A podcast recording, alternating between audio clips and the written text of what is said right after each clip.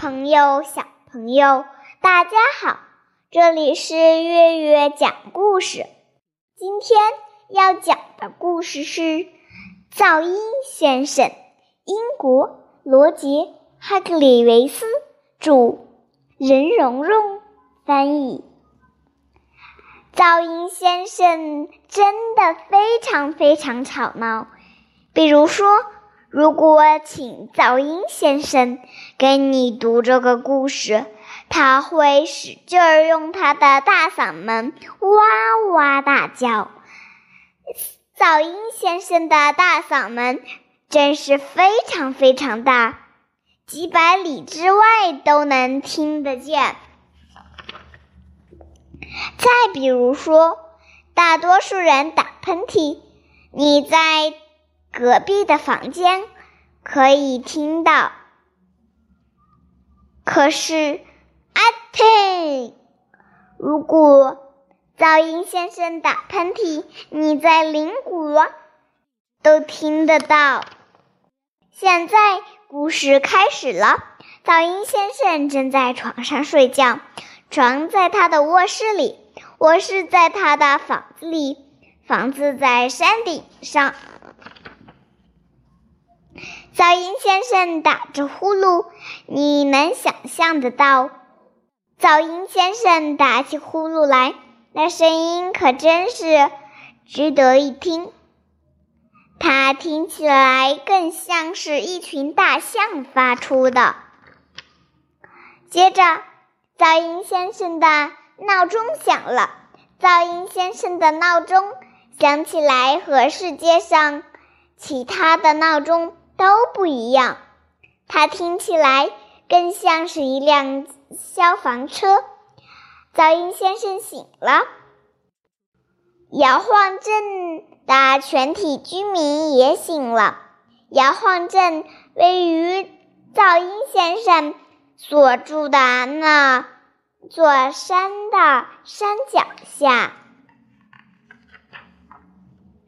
起床之后。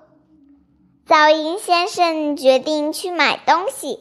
他走出房子，关上身后的门，砰！门摇摇晃晃，房子也摇摇晃晃，整座山都摇摇晃晃，摇晃镇也摇摇晃晃，甚至高空飞过的鸟也在摇摇晃晃。接着，噪音先生走下山，咚。他走进了面包店，砰！他打开门，砰！他关上门。我要一条长面包。噪音先生冲面包师的妻子面包蟹太太嚷嚷道：“面包蟹太太啰啰嗦嗦的卖给他一条面包。”随后，噪音先生沿着街角走向肉店。他走进了肉店，砰！他打开门，砰！他关上门。我要一块肉！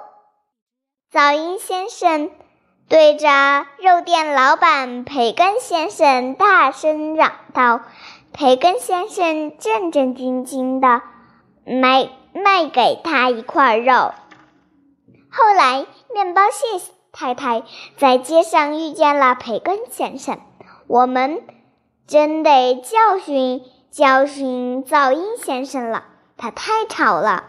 面包蟹蟹太太说：“可不是嘛。”培根先生回答：“但是怎么教训他呢？我有个主意。”面包蟹太太对培根先生说了几句悄悄话。培根先生微微一笑，接着咧开嘴大笑起来。面包蟹太太，他说：“我想这是个好主意。”第二天，噪音先生又去买东西。咚咚咚，他来到了面包蟹太太的店。我要一条长面包！他大声嚷道：“对不起，你说什么？”面包蟹太太假装自己没听清。我要一条长面包。面包，噪音先生大声喊道：“对不起。”面包蟹太太说：“请你大声点说好吗？”我要一条长面包。噪音先生咆哮起来：“我听不清你在说什么。”面包蟹太太回。回答说：“噪音先生没办法，只好离开了。”噪音先生来到了培根先生的商店。“我要一块肉！”他大声嚷道。培根先生假装没听到。“我要一块肉！”噪音先生大声喊道。“你说什么？”培根先生问。“我说。”我要一块肉！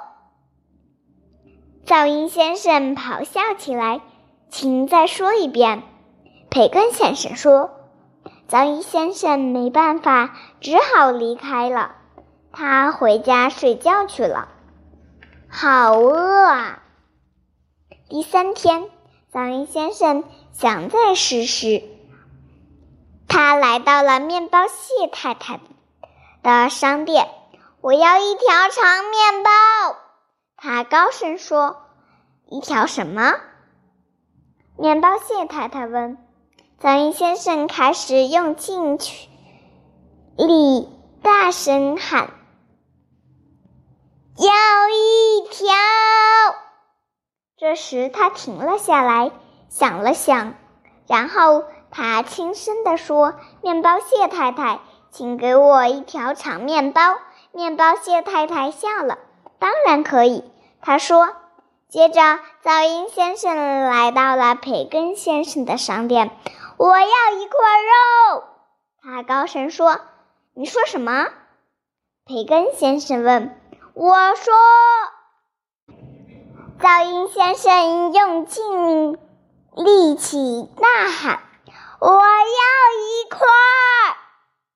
这时，他停了下来，想了想，然后他轻声地说：“培根先生，请给我一块肉。”培根先生笑了：“没问题。”他说。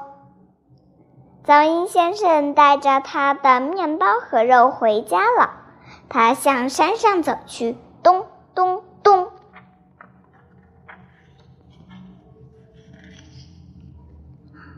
咚。噪音先生来到他的房门前，他正要伸手开门，他突然停了下来，想了想。你知道接下来他要做什么吗？他轻轻地打开了门，然后他走进了屋子，接着他又小心翼翼地把门关上了，轻轻地。和小心翼翼这两件事，噪音先生有生以来从没试过。他觉得很有趣。你知道后来怎么样了吗？从那以后，噪音先生也不再像以前那样吵吵闹闹了。还有呢。摇晃镇的居民也特别开心，尤其是面包蟹太太和培根先生。另外，还有一件事，你知道吗？噪音先生竟然学会说悄悄话了。好啦，今天的故事讲完啦，大家晚安。